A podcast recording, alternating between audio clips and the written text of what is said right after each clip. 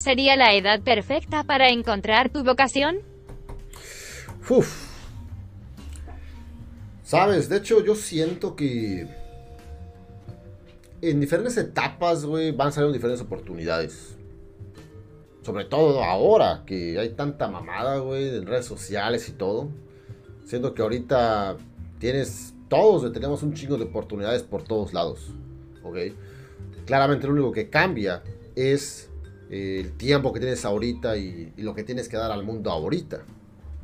Por ejemplo, yo en mi caso, ¿no? Me voy cuando tenía unos putos 15 años ahí claramente podía haber hecho varias cosas y, ¿no? Antes generar posiblemente buen ingreso, construir algo chingón.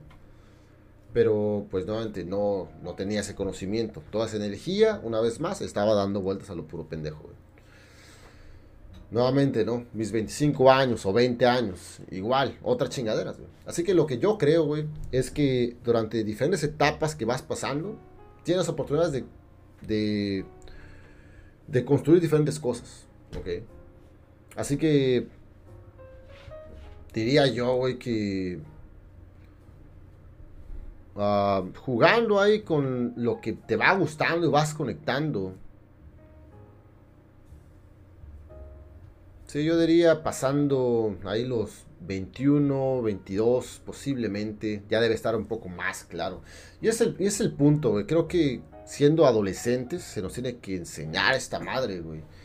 Desde temprana, dadamente, güey, de ver en qué chingados conectamos, porque si no, no mames. Eh, por ejemplo, yo, güey, yo apenas vengo entendiendo esta madre desde mis 28, 29, 30 años. No mames, güey. Obviamente ya es bastante grande, pero es porque nadie me enseñó.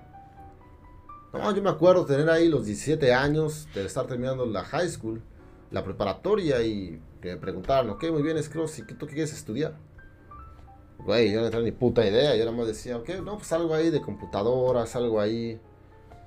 Qué puta madre, ¿no? Realmente no entendía nada, güey. Eh, según yo, güey, lo único que pensaba era un trabajo estable, no tanto estrés. Pura verga, güey, estaba totalmente perdido.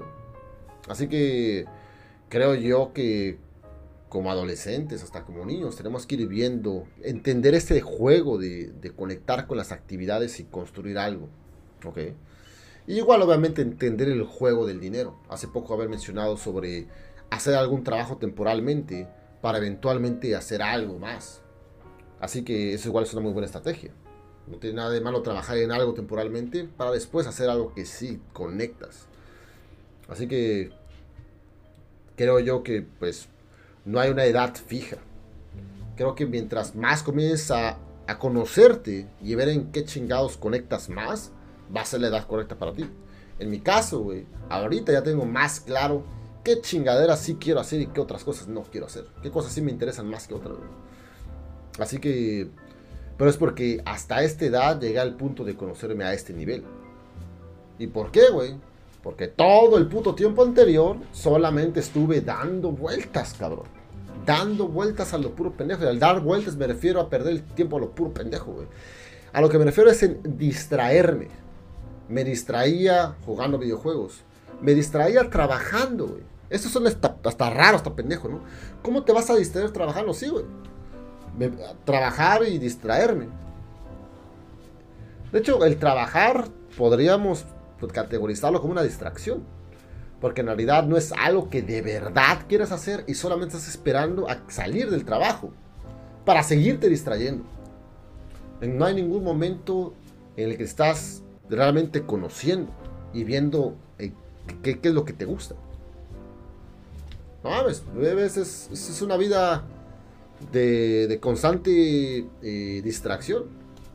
Así que para que veas que te gusta, tienes que probar diferentes cosas, pero sobre todo llegar a esta, a esta conclusión sobre conectar con algo de una manera más profunda. En Sorayana. bueno, al final, gracias al tú de adolescente, el gusto al StarCraft nació Scross sin querer, queriendo género ingresos y está chingón. Sí, exacto.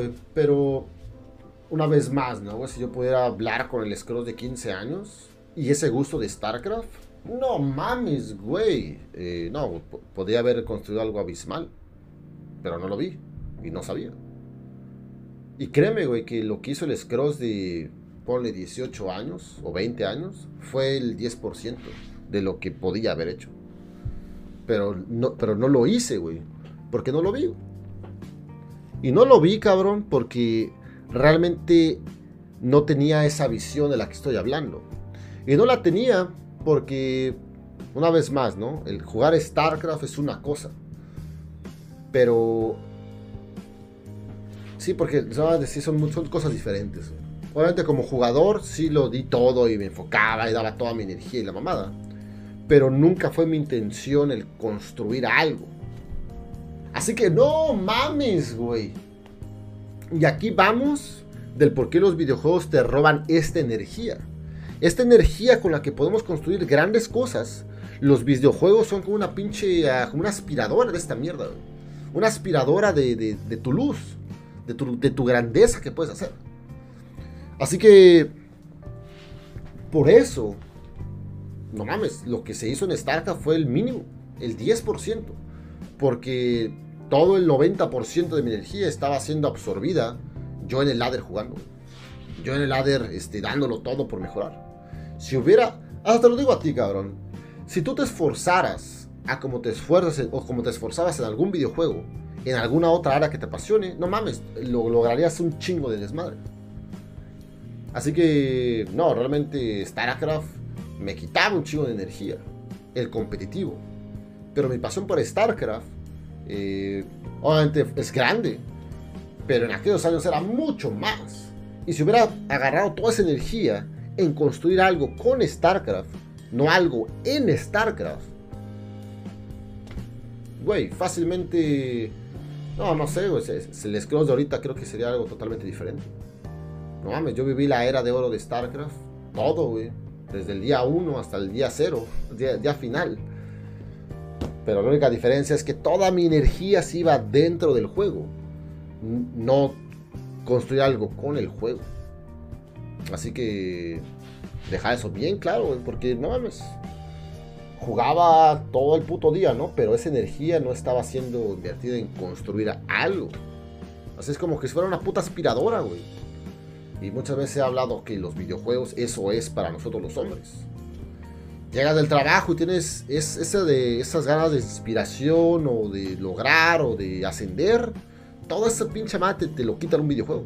Porque te estimula eso un videojuego.